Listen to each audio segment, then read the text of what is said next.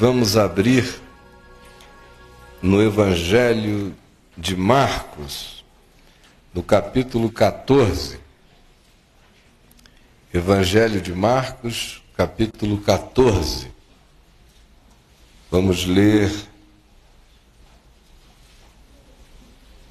do verso 48 ao 52, Marcos 14 do verso 48 ao verso 52, que diz assim: Disse-lhe Jesus, quando ele estava sendo preso, Judas já o havia beijado, entregue, ele já estava nas mãos daqueles que tinham ido prendê-lo. Disse-lhes Jesus: Saístes com espadas e cacetes para prender-me? Como a um salteador? Todos os dias eu estava convosco no templo, ensinando, e não me prendestes. Contudo, é para que se cumpram as Escrituras. Então, deixando todos os seus discípulos, fugiram. Seguia-o um jovem, coberto unicamente com um lençol e lançaram-lhe a mão, mas ele, largando o lençol, fugiu desnudo, fugiu sem roupas, fugiu pelado. Olhem aqui, eu estava dizendo à minha mulher, que já fazia provavelmente uns 30 anos que eu não pregava neste texto aqui de Marcos. No passado, quando eu falava muito para os jovens todos os dias, nas escolas, nas faculdades, nas, nos campos. De vez em quando eu me via usando esse texto bíblico para comunicar o Evangelho para os jovens, especialmente porque era um jovem que seguia Jesus envolto num lençol. E quando alguém o identificou como sendo uma pessoa que no passado já andava com ele, e logo após todos os outros mais adultos terem fugido, ele, em sendo identificado, quando disseram, ó, esse é um deles e correram para cima, ele não teve dúvidas. Ele largou o lençol e saiu peladão, peladão por aqui, correndo, correndo completamente em pelos. E muitos anos passaram, ah, por milhões de razões, eu nunca mais usei esse texto para comunicar a mesma mensagem do Evangelho de sempre. Mas hoje à tarde me deu vontade de falar a mesma coisa, porque o Evangelho não tem nenhuma novidade, ele é só novidade de vida. Ele não é uma reinvenção, ele é uma reafirmação que renova o nosso ser. De modo que, da minha parte, não há nenhum compromisso com qualquer tipo de invencionice. A invencionice é anti-evangelho. O evangelho é boa nova eterna, que não precisa de supostas Novas revelações, novas revelações em geral são perversões da revelação eterna, imutável e que não precisa e não demanda nenhum tipo de embelezamento. É a palavra de sempre, é o evangelho da vida. E o milagre dele é que ele gera esse novo em nós, mesmo quando a gente ouve de novo a mesma coisa. Agora, olha aqui para mim. Por que, que eu quero falar neste texto? Quando eu conhecia Jesus, era uma coisa extremamente rara. Fora aquilo que se relacionasse aos jovens, aos adolescentes, você encontrar pessoas que já tivessem algum tempo de caminhada com Deus, que começassem a titubear pelo caminho. a pensar na possibilidade, ah, não sei se eu vou, não sei se eu quero, não sei se eu fico. Com o passar dos anos, essas coisas foram mudando e nos últimos dez anos o que eu noto é que a estrutura da maioria das pessoas, e agora já não tem nada a ver com adolescentes nem com jovens, não importa a faixa etária, é uma estrutura extremamente movediça, é frágil, é inconsistente, é claudicante, é duvidosa, é sem resistência, não expõe perseverança, em nenhum nível, quase que em nenhum aspecto. A nossa estrutura humana, nessa era de instantaneísmos, de comunicação tuitada, súbita, fragmentada, nessa era de globalização que ao mesmo tempo nos afasta da pessoa que dorme ao quarto, no quarto ao lado, nessa era de amigos virtuais ao longe, que nos fazem prescindir de encontros reais e concretos perto, bem diante de nós, nessa era de multiplicidade de informação, uma das coisas que é perceptível é o fato de que cresce com ela uma grande dinâmica de inconsistência interior no coração das pessoas. É inconsistência em todos os níveis. O tempo perdeu o significado que o tempo antes tivera. Hoje o tempo é por nós medido na perspectiva dos segundos, dos minutos, da hora. A hora já é uma coisa muito longa. O dia já é uma medida extrema. O mês já é uma coisa escandalosa. O ano já tomou dimensões seculares do ponto de vista das ansiedades das pessoas em relação a dizerem eu perdi um ano.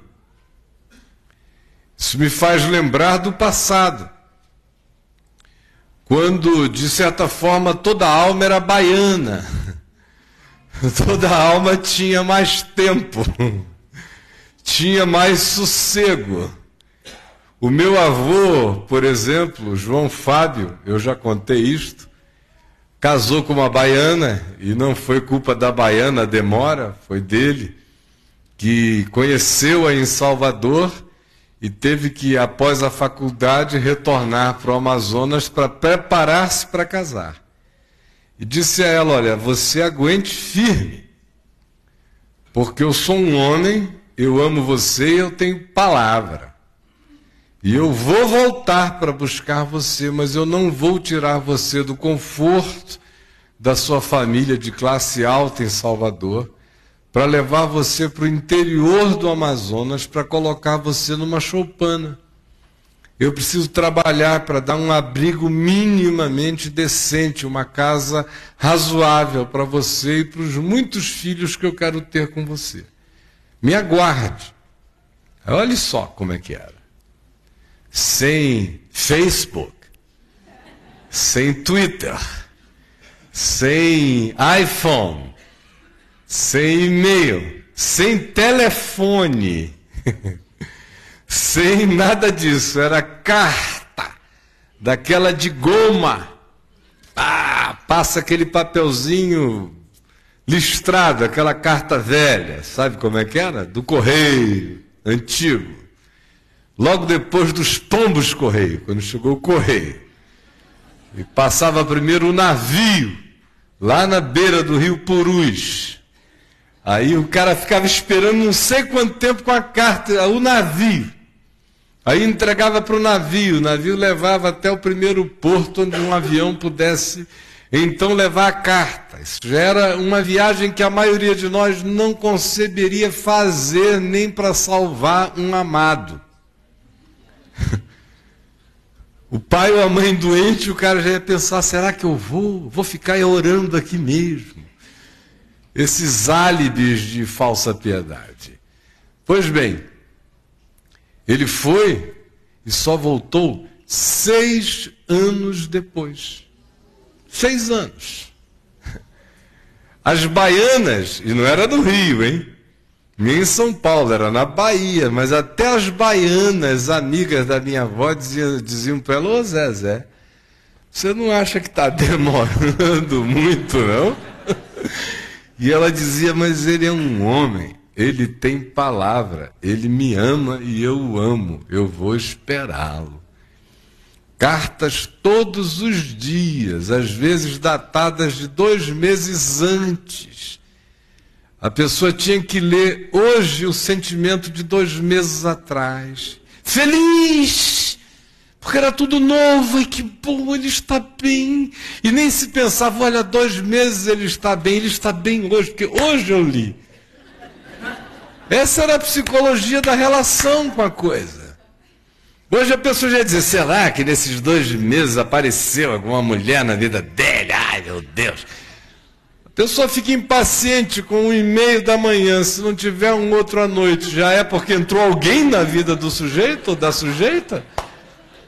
Eu vejo namoros terminando nesses dias, porque se o cara não telefonar umas nove vezes por dia para a menina, ele não está dando demonstrações de amor, e vice-versa. Homem um pouco menos nessa demanda. Mas as meninas precisam, assim, ser confirmadas na base do Twitter. Toda hora que eu estou morrendo, estou em estado de desespero, em semi-suicídio. É tudo desesperador. Senão não vinga. E não vinga mesmo assim. Apesar de tudo isso, quanto mais disso, menos de qualquer coisa. É assim em relação a vínculos pessoais, horizontais, finitos, humanos, relativos. Imaginem com respeito ao Evangelho. Imaginem com respeito à oração. As pessoas querem oração no Twitter. Senhor, estou mandando, hein? 80 caracteres. Tá, pau, aí quer de volta na mesma hora. Aí não vem, já começa, meu Deus, eu não sei o que está rolando com a Santíssima Trindade, aquela coisa, é um negócio horroroso, é famigerado, desculpem, é desgraçado, é triste ver.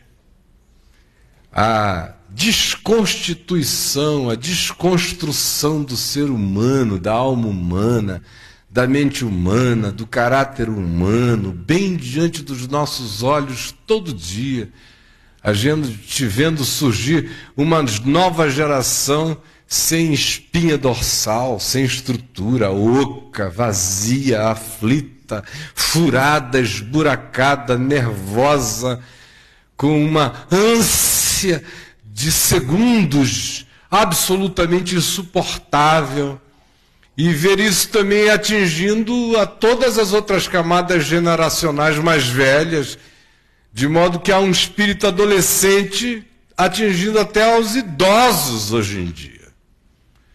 Com a mesma impaciência, com a mesma angústia. O salmo, os salmos mais desprezados por todos nós são aqueles que dizem: Esperei com paciência no Senhor. O cara só lê aqueles que dizem assim: dá-te pressa em responder-me. Porque esse negócio de esperar com paciência em Deus, a maioria não está aí. Senhor, eu estou esperando no Senhor, mas para eu não ficar ocupado, desocupado, nem desocupado, enquanto isso eu estou pegando esse cara aqui, tá bom? Essa menina aqui. Quando o Senhor mandar o seu, eu estou aqui, me avisa que eu, eu digo, opa, saída pela direita e a gente Aí toda vez que passa uma coisa boa, o cara está lotado, a mulher está tomada pela desnecessidade, abusada pela sua própria carência. Por essa ansiedade horrorosa que faz com que qualquer situação de silêncio seja mais angustiante do que um estupro. Tem gente que diz assim, pelo menos estuprada, mas acompanhada. do que em silêncio e sem ninguém. Maltratada, mas acompanhada. Do que sem ninguém. O silêncio se tornou uma violência para a alma da maioria de nós. Essa é a natureza, essa é a estrutura. Superficialmente, esse é o tipo de ser que está sendo destecido em nós. Porque não dá nem para chamar isso de tecido, isso é um destecimento, é um descosimento, é um desfazimento da nossa natureza, do nosso ser, da nossa constituição. Mas no passado, era uma coisa quase impossível você imaginar que uma pessoa que tivesse feito um compromisso com Jesus viesse a deixar a fé. Você às vezes via adolescentes dando aquela, aquele mole, aquela coisa assim, ah, não está legal, mas é a fase, é normal. Ou algum jovem, geralmente a menina começava a namorar um cara muito estranho, diferente, com dizendo-se hostil à fé, e ela se apaixonava mais pelo cara do que pela consciência do evangelho.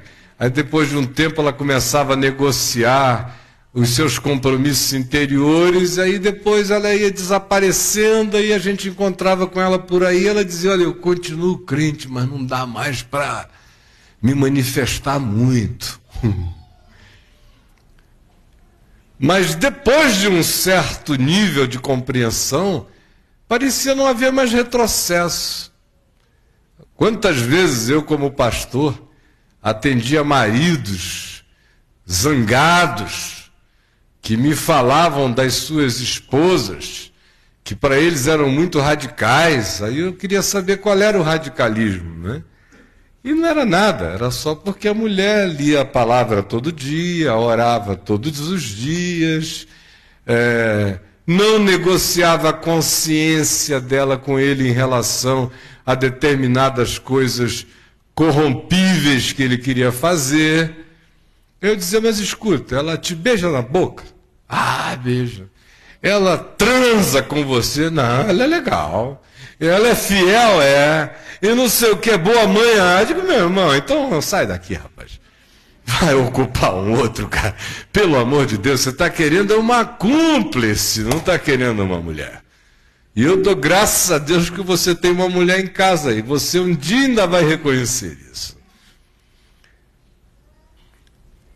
Você olhava e frequentemente você via um rapaz dizer o seguinte para você: pô, tem uma menina ali que é uma graça.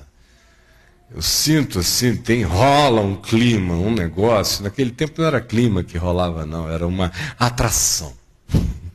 Depois é que ficou essa coisa, já é tão vago que é clima. clima. É um ventinho assim, um clima. Mas naquele tempo, cara, eu tenho um negócio com essa menina. E um borogodó. Ai, meu Deus. Mas sabe qual é o problema? É que eu converso com ela e eu sinto que ela não quer absolutamente nada com qualquer coisa profunda, séria, com Deus nem se falar. E eu fico me imaginando tendo que conviver com essa pessoa que não ama a quem eu mais amo, que não tem consciência para considerar aquilo que na minha consciência é o mais essencial e que não admira aquilo que no meu coração é o elemento pivotal e que não tem nenhuma vontade de se dar aquilo sem o que eu não sei viver. E por causa disso eu não vou prosseguir, não vou nem iniciar, não vou nem botar cabeça para dentro. Era normal. E ninguém ficava tirando os pedaços, nem desesperado, nem frustrado. O cara fazia aquilo como um privilégio de consciência. sabendo que estava se salvando de uma coisa que a médio prazo lhe seria um torpor, um tormento, porque ou ele teria que aguar completamente a sua consciência, ou então eles iriam viver vidas desconjugadas, desniveladas, desarmonizadas, desconectadas, desamoradas em relação ao que era essencial. E todo mundo parecia saber que nem só de regiões pubianas e de genitálias vive o homem ou a mulher, mas de toda palavra que sai da boca de Deus. De modo que você ouvia isso e não via nunca mais o indivíduo manifestar aquilo como uma espécie de barganha com Deus agora, Senhor, que eu deixei de usufruir aquela coisa extraordinária, ver se o Senhor me visita com 72 virgens para eu escolher dentre elas a melhor. Não tinha essa palhaçada. Hoje não tem nenhuma coisa nem outra. O cara parte para as cabeças e depois ele diz: Ó oh, Deus, dá um jeito na minha bagaça. Já me meti por aqui, já me enfiei para além do possível, agora já não tem retirada. Exceto quando dá, passa a vontade dele de ficar lá dentro. Quando passa, assim como ele entrou, ele sai, facinho, facinho, facinho, e a fila anda. Em relação ao Evangelho. Se isso é assim, no nível mensurável, tangível das nossas relacionalidades, imagine em relação à imponderabilidade invisível do Evangelho como consciência a ser instalada em nós. Vai ficando cada vez mais uma membrana, uma coisa absolutamente transparente a nos cobrir quase indefinível, imperceptível. Eu estava aqui mesmo em pé há pouco, olhando para aí, como muitas vezes lá em casa, quando a Vem VTV passa as nossas reuniões no La Salle, foram seis anos no La Salle, e de vez em quando a segunda câmera mostra detalhes de rostos de pessoas. Me dá aquela extrema alegria quando eu vejo assim, puxa vida, fulana continua lá. Beltrano continua firme. Não sei quem continua firme. E aquela dor, quando eu digo, e onde anda ele? Onde anda ela? Que conversou tanto, que falou tanto do que precisava, ouviu a palavra, disse que era isso mesmo pediu para ser batizado, às vezes publicamente, às vezes de maneira privada, às vezes em encontros na minha casa, e no passado, lá na academia de tênis, quando a gente morou um ano e meio lá. Quantos e quantos, quantos alegres, dizendo: Ah, eu fui liberto dos grilhões opressores da religião, que eu não aguentava mais aqueles pastores controladores, tiranos, aqueles John Waynes da fé, aqueles xerifes da vida da gente, aqueles G12 que pareciam umas aranhas caranguejeiras com perna para todo lado, controlando a gente. Você tem que pregar, você tem que desenvolver a sua célula, você tem que. Meu Deus, aquela coisa contra toda sexualidade, querendo saber como andava o nosso pinto e a nossa genitália todos os dias, aqueles exames semiginecológicos, urológicos, aquela paranoia de igreja em cima da gente, aqueles apelos financeiros, aquelas extorsões, aqueles caça-níquel. Ai, graças a Deus eu estou livre disso.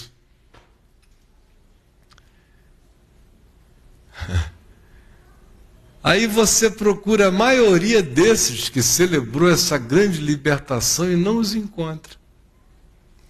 Às vezes eu fico sabendo as razões. Na realidade, o indivíduo não deixou aquilo apenas porque aquilo seja horrível e não seja evangelho e não tenha que ser imposto sobre a vida de ninguém. O evangelho gera uma nova criatura com uma nova consciência e com uma disposição pessoal e intrínseca de amar a Deus, não sob comandos ou fiscalizações humanas. Mas ele deixou aquilo já como álibi porque a disposição interior dele era uma outra, e a prova de que era é que quando ele foi servido do Evangelho, e só do Evangelho mesmo, não lhe serviu.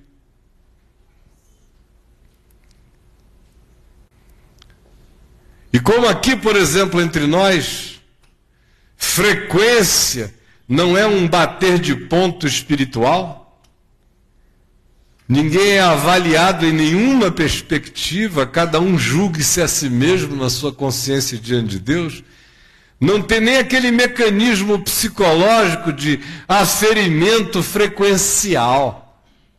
Não tem rol de membros, não tem carteirinha de membros, ninguém recebe cobrança de dízimo, ninguém tem Qualquer vínculo com os mecanismos da religiosidade que fazem o cara se per pertencer a um clube ou se sentir em estado de pertencimento ou de negação do pertencimento, tudo é absolutamente livre, conforme a consciência adulta deveria ser e tem que ser, e não é porque a idiotice está tomando conta do planeta que nós vamos praticar uma outra coisa.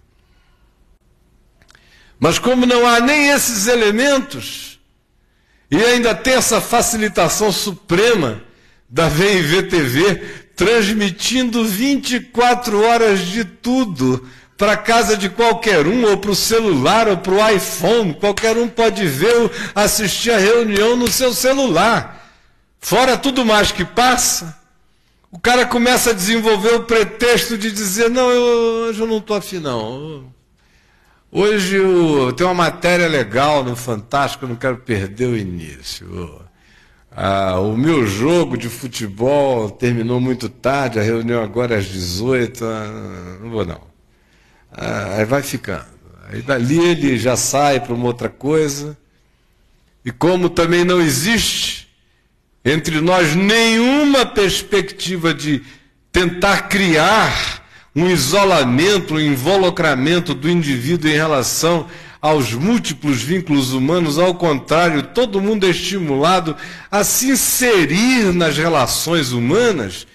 Tem gente imatura que pensa que isso significa escolher as piores companhias, os piores relacionamentos, os piores vínculos, para demonstrar a sua independência mental, espiritual, e como são todos uns grandes imbecis, logo, logo a gente vê a pessoa, ao invés de salgar o ambiente, se tornar insossa, ao invés de iluminar e sendo colocada debaixo da mesa do alqueire, desinfluenciando ou influenciando mal, ou perdendo a própria consistência de ser no convívio, se tornando um ser mimético, camaleônico.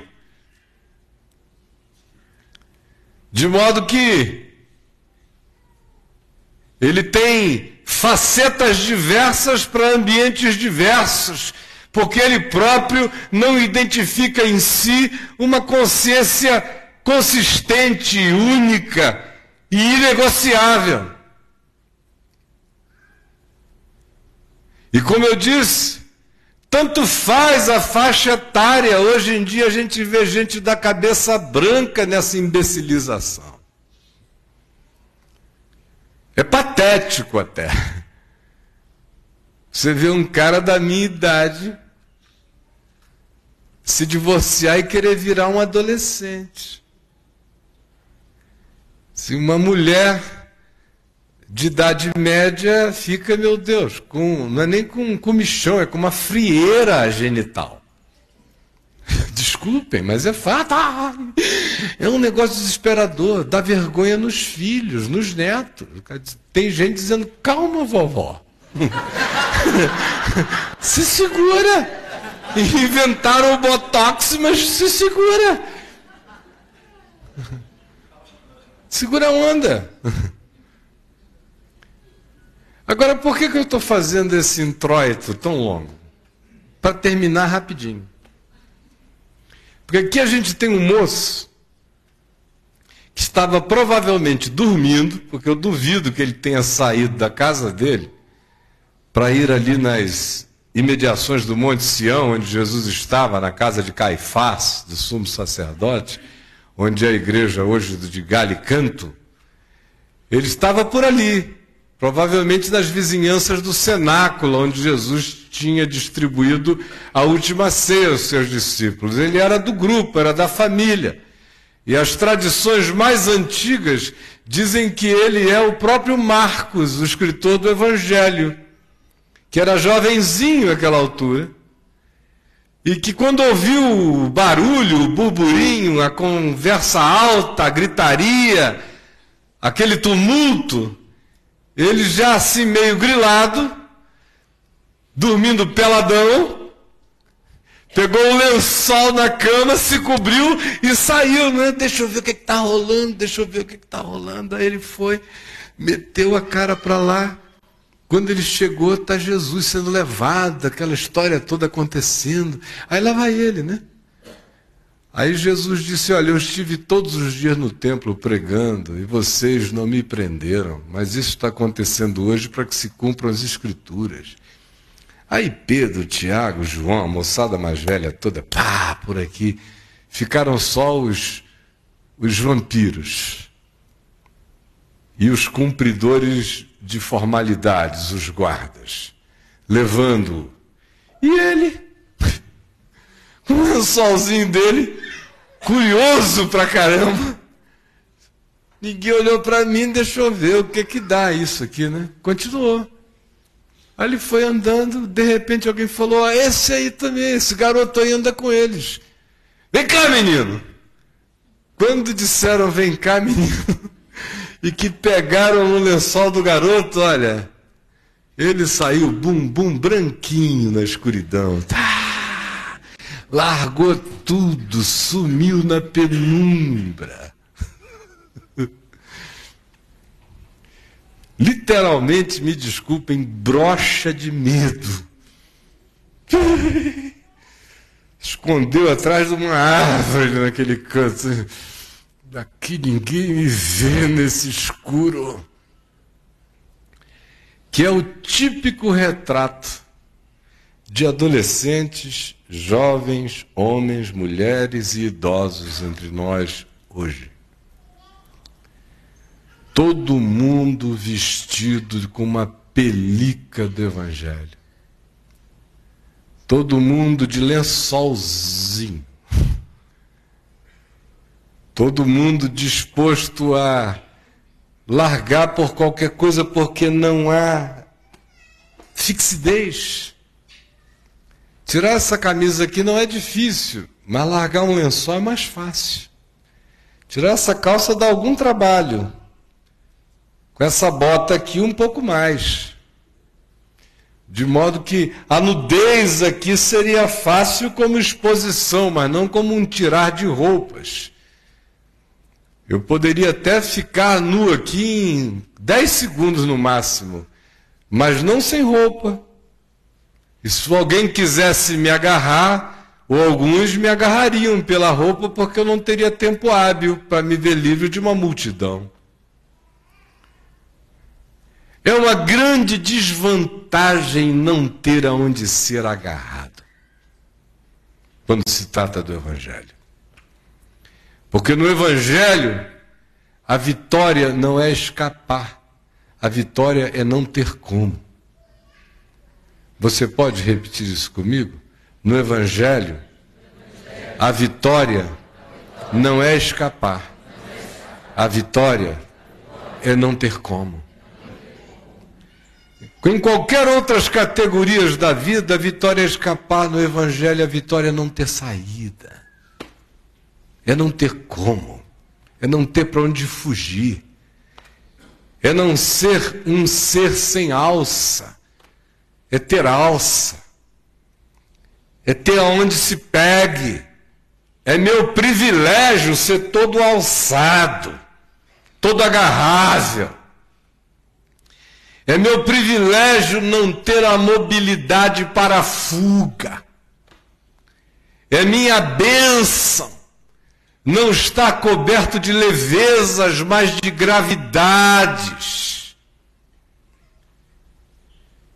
É minha salvação que o Evangelho e o meu ser se fundam de tal modo que eu não tenha como deixá-lo, nem como largá-lo, nem como simplesmente abandoná-lo. Agora olhe e imagine-se nas circunstâncias que você sabe que já lhe aconteceram e que foram absolutamente frágeis e desimportantes, mas que tiraram de você todo o sentimento de continuidade, de perseverança, de prosseguimento, de consistência, de compromisso. Quantos de vocês, por exemplo, pararam de ler a palavra, de ler a Escritura? Então eu vou lá, o Caio lê por mim, me prega, e eu gosto muito, ele é um homem de Deus, não ensina loucuras. Então eu me satisfaço aprendendo com o Caio, pobre de você. Eu espero que você aprenda também aqui.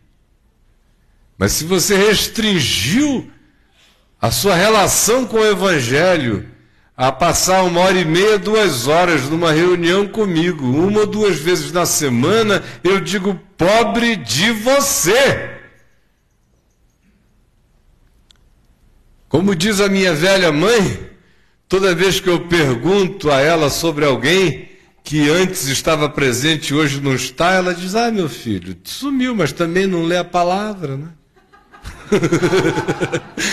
É, é, meu Deus, nada podia ser mais simples e mais poderosamente, desgraçadamente verdadeiro. Também não lê a palavra. Né? Não é uma relação mágica com o livro, não. Não é disso que se está falando. Mas é de devoção. Quanto mais você bota o Evangelho para dentro, não como uma leitura mecânica, mas como meditação, consciência, oração, mais ele vai deixando de ser uma camada na superfície, mais ele vai se entranhando na nossa interioridade, mais ele vai botando raízes profundas dentro da gente, mas ele vai se tornando inarrancável do nosso ser. A mesma coisa é a oração.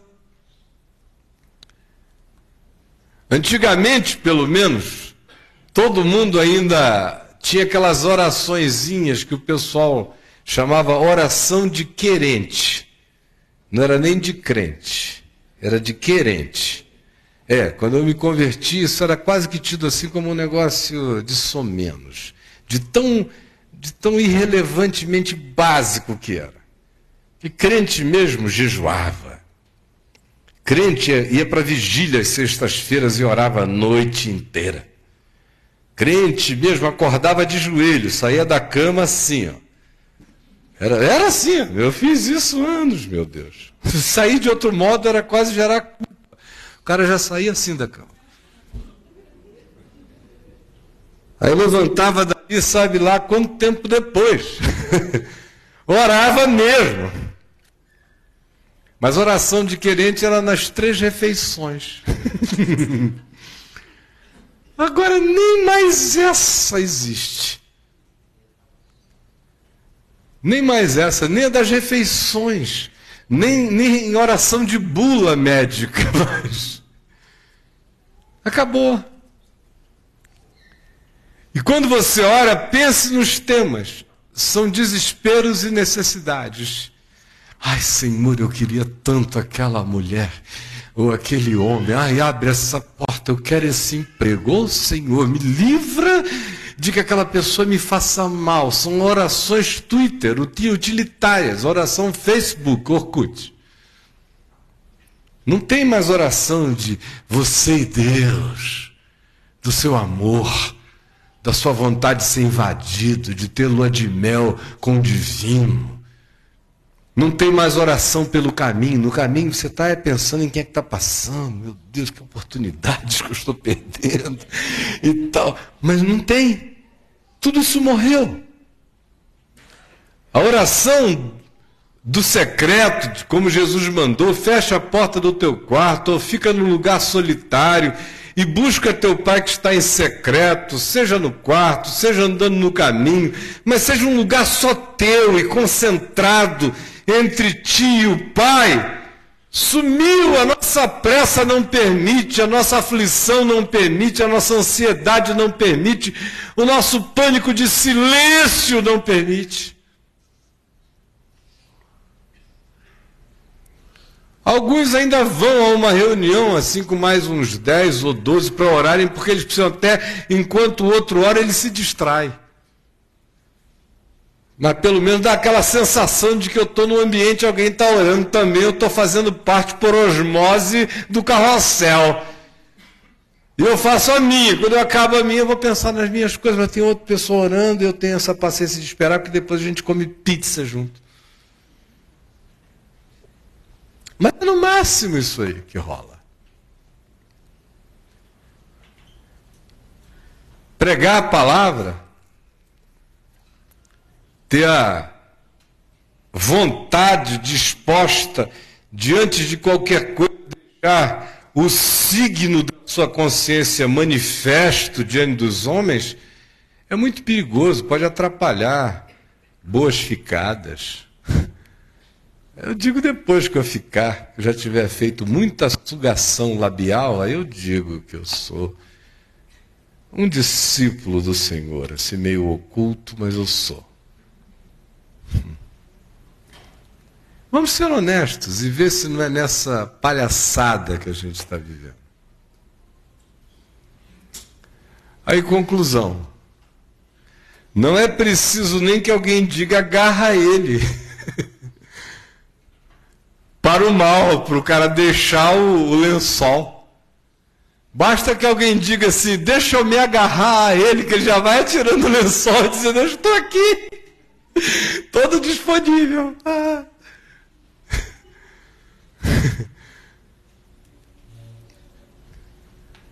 Porque não há nada que te cubra, não há realmente nenhum vínculo entre o teu ser e a palavra, e Deus, e Jesus que é o Senhor. Não há. É por isso que esse espírito de rodoviária é tão intenso. É um encosto de rodoviária. Hoje está, hoje não está, é igual o pisca-pisca do carro do português. Está aceso, agora está, agora não está, agora está, agora não está. É, é a consistência da fé dos amados irmãos, de los. Parecem discípulos da Madonna que agora já está largando a cabala hollywoodiana para ir para o Opus Dei, de acordo com o que a minha mulher me disse ontem. Já imaginou? A Madonna no Opus Dei. Ai, a Madonna na cabala já era uma graça. no Opus Dei. É mais ou menos isso. Esse é o espírito da instabilidade, da inconsistência.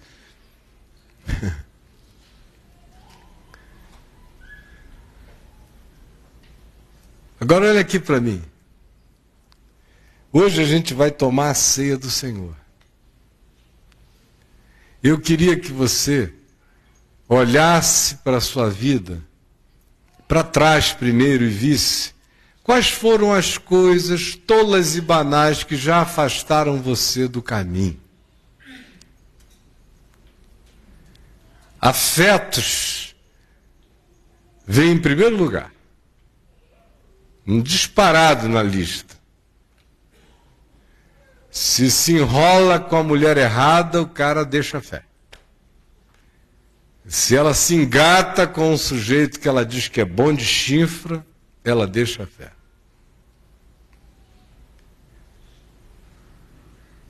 Ou ele que é casado, ela que é casada, tem uma crise, ou pintiana, ou pepecal. Meu Deus, deixa a fé. Ai, Jesus, eu estou nesse estado, eu queria estar contigo, mas eu não posso por causa da minha condição. Afetos, sexo. Aí vem, logo depois, amizades.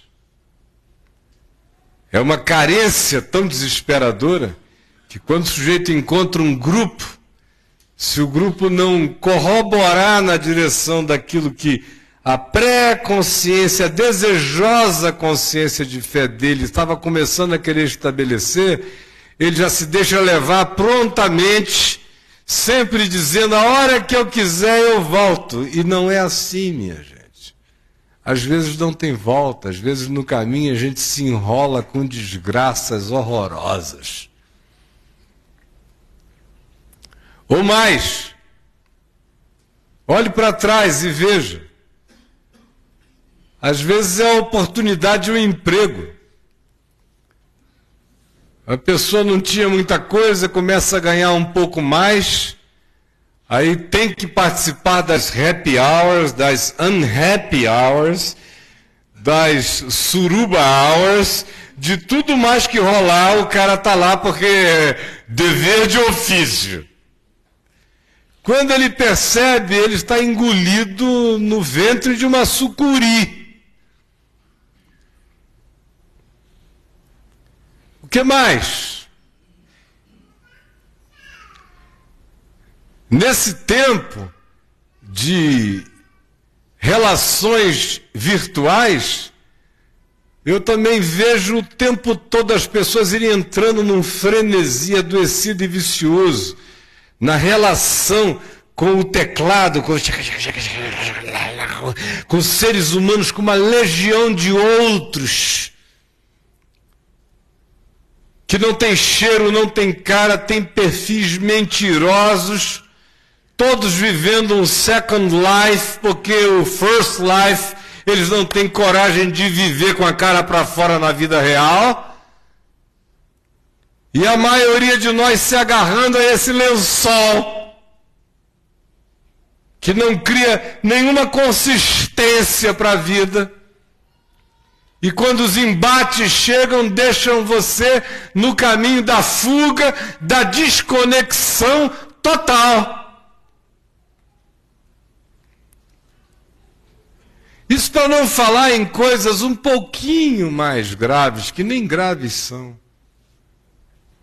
É uma doencinha que chega. Hoje em dia as pessoas não podem mais ficar doentes. Foi uma lavagem cerebral tão grande de que crer em Jesus era uma apólice de seguros, de saúde. Essa mentira que venderam para vocês, que o cara tem um problema, uma coceira que não passa, ele já não vai. Já orei dez vezes, não fui curado. O Senhor não quer me curar, não creio nele, não. Acho que eu vou apelar para alguma outra coisa. E vai. Vocês querem ver um outro fenômeno? Você não encontrava, por mais básica que fosse a consciência de um cristão discípulo de Jesus, o cara deixando o evangelho para ir para o espiritismo kardecista, para ir para é, o esoterismo de nenhuma natureza, para se tornar Rosa Cruz, para abraçar qualquer que fosse outro tipo de fé, ou de crença, ou de cientificismo espiritual. E eu quero aqui poupar muitos nomes deles para ninguém se sentir ofendido. Você não via. Hoje em dia é a maior facilidade. Quase todo evangélico é meio esotérico. Às vezes você vê pessoas que estavam no caminho há tanto tempo, começando a se interessar por pedras imantadas. Ah, essa pedra aqui tem uma energia, ela imanta aqui em mim. Eu gosto muito de pedra como pedra. Hoje eu quase botei uma pedra que eu gosto, que eu comprei lá em Alto Paraíso. Eu acho legal aquela pedra preta. Muito legal, é só uma pedra. Uma pedra. Aqui tem uma pedra, ali tem outra, aqui tem outra pedra. Pedra. Mas pelo amor de Deus, a minha não é imantada. Nem me imanta, nem eu imanto ela. É só uma pedra. Um pêndulo. Eu adoro um pêndulo. Quando ele pende para cá, eu vou junto. Quando ele pende para lá, eu vou. Pelo amor de Deus, você ficou na mão do pêndulo, cara. O pêndulo carrega você, pendula você. É tudo muito triste. É horrível. Desculpem, eu me sinto quase como quem não prega hoje à noite, só como quem fala coisas básicas conversando com uma criança em casa.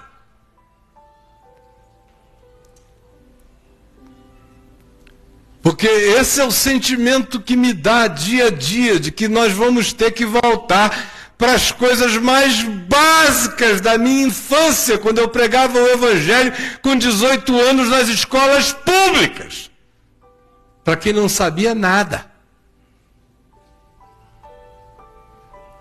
Porque esse é o estado daqueles que dizem que são discípulos de Jesus hoje. E quando o bicho pegar? Essa semana lá no Papo de Graça, com tristeza cômica, eu ouvi um rapaz me falar do conflito de fé dele, porque o pai dele, de 80 anos, morreu. E ele numa angústia, quase dizendo: Olha, eu não vou mais orar.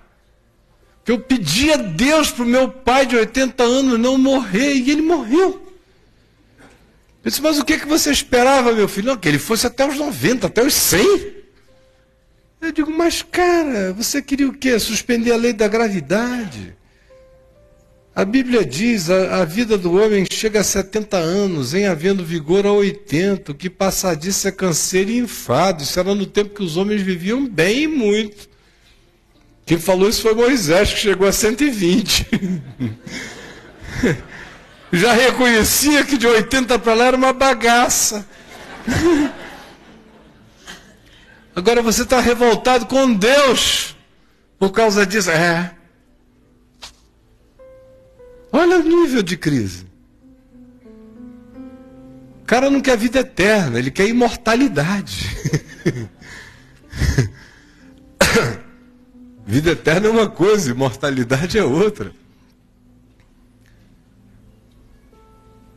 Se a coisa atingir, por exemplo, um filho, ih, meu Deus. Aí é que o sujeito sai no pau com o eterno. Não quero mais saber, estou de mal. Vai acabar lá no João de Deus, em Abadiânia. Esse é o estado da nossa fragilidade, da nossa tolice, da nossa loucura. Porque está todo mundo sendo acordado assim, abobalhadamente no meio da noite, saindo de. Não é nem de camisão, de cobertor. Eu seguia Jesus assim. Na escuridão da noite, o pau cantando, e você pensa que não vai sobrar para você, meu irmão? Vai. E bem-aventurado é aquele que, se for agarrado, não tenha como escapar. Não tenha como dizer, eu saio liso, eu sou Chris Angel do Evangelho. Largo essa e passo. Não. Sabe por quê? Como diz Efésios, no capítulo 6, do verso 11 em diante, revestivos de toda a armadura de Deus. Para poderdes resistir, resistir, não é escapar, é resistir todas as coisas e depois de terdes vencido tudo, permanecerdes inabaláveis.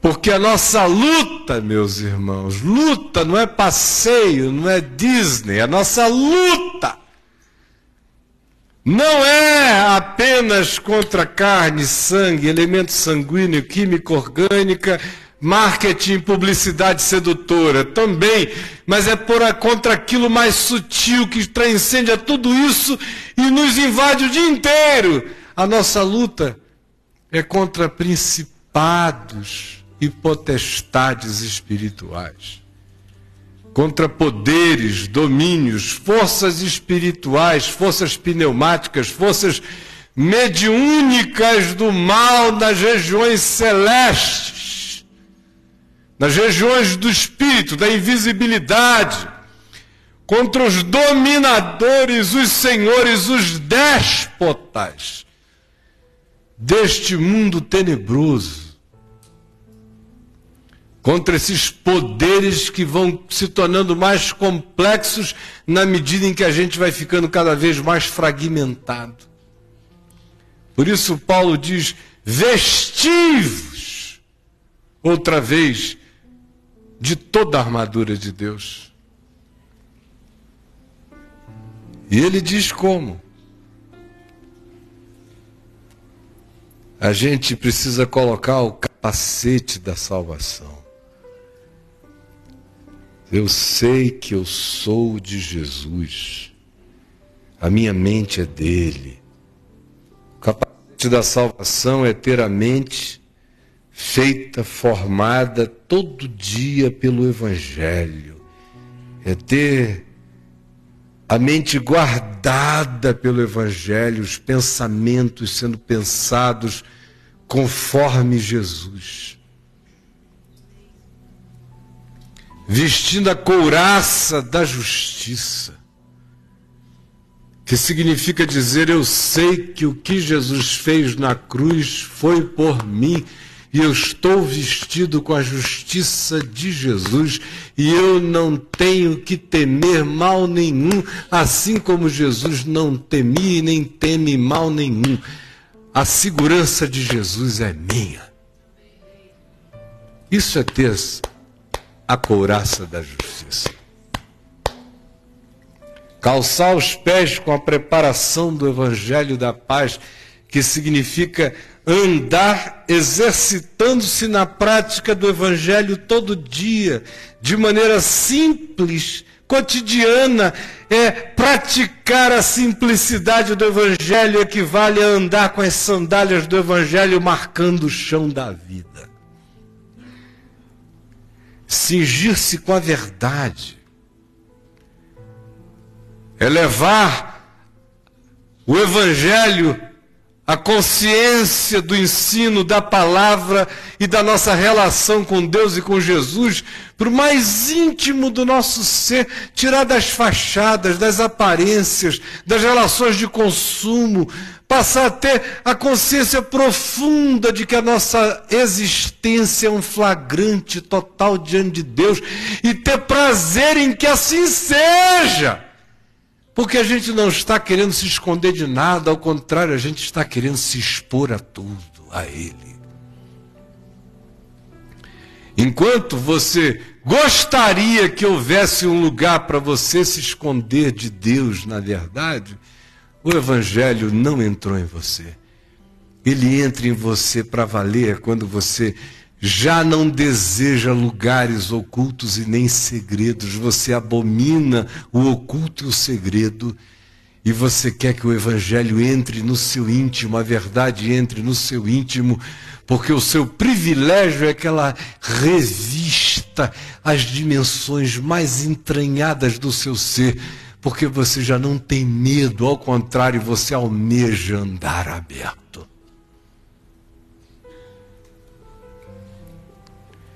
é tomar o escudo da fé, andar na fé com a qual a gente apaga todos os dardos inflamados do maligno, todas as setas, todas as tentações, todas as induções, todas as manipulações, bate aqui, cai, cai, cai, cai, cai. E eu não tenho passividade, eu me defendo e ataco com a espada do Espírito, que é a palavra de Deus. Isso significa reação espiritual, significa proatividade espiritual, significa confessar a boa confissão diante de Deus e dos homens, aonde eu estou, aonde eu vou e como eu sou. Esse usar da espada na vida, que é a palavra de Deus, para que possamos resistir no dia mal. E Paulo prossegue e diz: e orando em todo tempo no Espírito. O tempo todo. No Espírito. Comece a tentar fazer isso. Entre numa fila. Você entra em fila? Ao invés de você ficar dizendo assim, meu Deus, que bunda murcha, que sapato feio, que cabelo quebrado, que não sei o quê. Comece a abençoar as pessoas na fila. Por que, que você não faz isso? Senhor, eu não sei quem é essa pessoinha aí, mas tu sabes. Ore por cada pessoa na fila, ore, ore pelos guardinhas, ore pelos caras lá do guichê. Vá, vá fazendo isso, vá enchendo a sua mente do que é bom, do que é de Deus. Passa um cara que te corta, ao invés de você dizer assim, seu filho da de ele vai pra ter que te pariu. Abençoa o cara.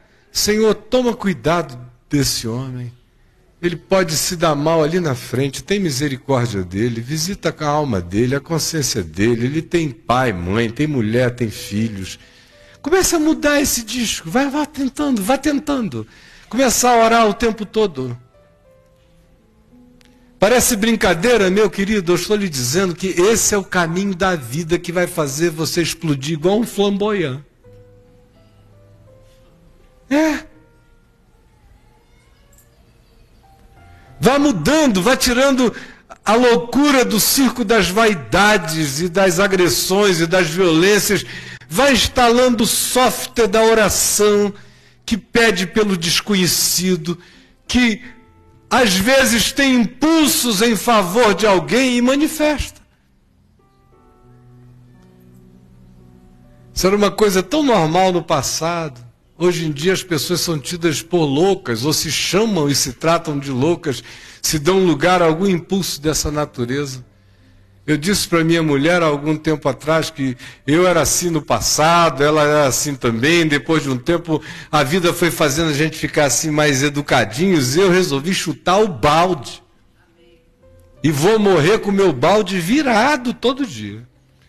Porque aonde eu estiver, que Deus me dê algum impulso de dizer alguma coisa para alguma pessoa, em nome de Jesus, eu estou dizendo na hora. Para um desconhecido que vai passando. Às vezes não dá para falar muita coisa, é só uma mão no ombro dizendo Deus te abençoe. O cara não entende nada. Mas deixa ele ir com meu Deus te abençoe. No meu caso, fica um pouco mais difícil do que para a maioria de vocês fazer isso, não ser conhecido, porque quase todo mundo me reconhece. Aí gera sempre uma segunda, uma terceira conversa, para mim fica fácil às vezes. Mas já houve um tempo em que em lugar nenhum ninguém me conhecia como às vezes eu faço no exterior, em países diferentes, que me dá aquele impulso, aquela coisa, e eu mando um God bless you e digo alguma outra coisa para o indivíduo, na língua que eu sei que ele possa entender, e deixa aquilo no coração dele, semeie sementes, antes de estar semeando no dele, você está semeando no seu. Você vai criando raízes para dentro, orar em todo o tempo no Espírito. E Paulo diz: e também por mim, orem por mim. Você ora por outros? Por exemplo, você ora por mim? Eu espero, por favor, viu? Mas eu sei que a maioria aqui não ora por mim. O Caio não precisa de oração. O Caio foi feito para orar pela gente, por nós. Vamos ser honestos. Graças a Deus tem uns poucos aqui que eu sei que oram por mim. Mas olha, houve um tempo quando eu comecei a pregar o Evangelho em que eu sabia que cada pessoa naquele lugar orava por mim todo dia. Hoje eu sei que alguns pouquinhos oram por mim. Olha como mudou. E Paulo diz: orem também por mim para que no abrir da minha boca me seja dada com ousadia e intrepidez para fazer conhecido o mistério de Cristo. Isso é trocar o lençol pela armadura.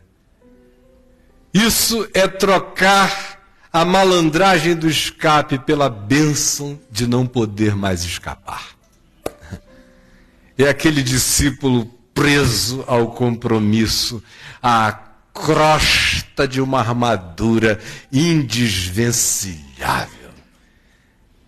E que Deus nos salve da possibilidade de fugirmos. E que Ele nos salve para a graça de não escaparmos. Para que possamos resistir todas as coisas porque é na nossa perseverança que nós ganharemos as nossas almas.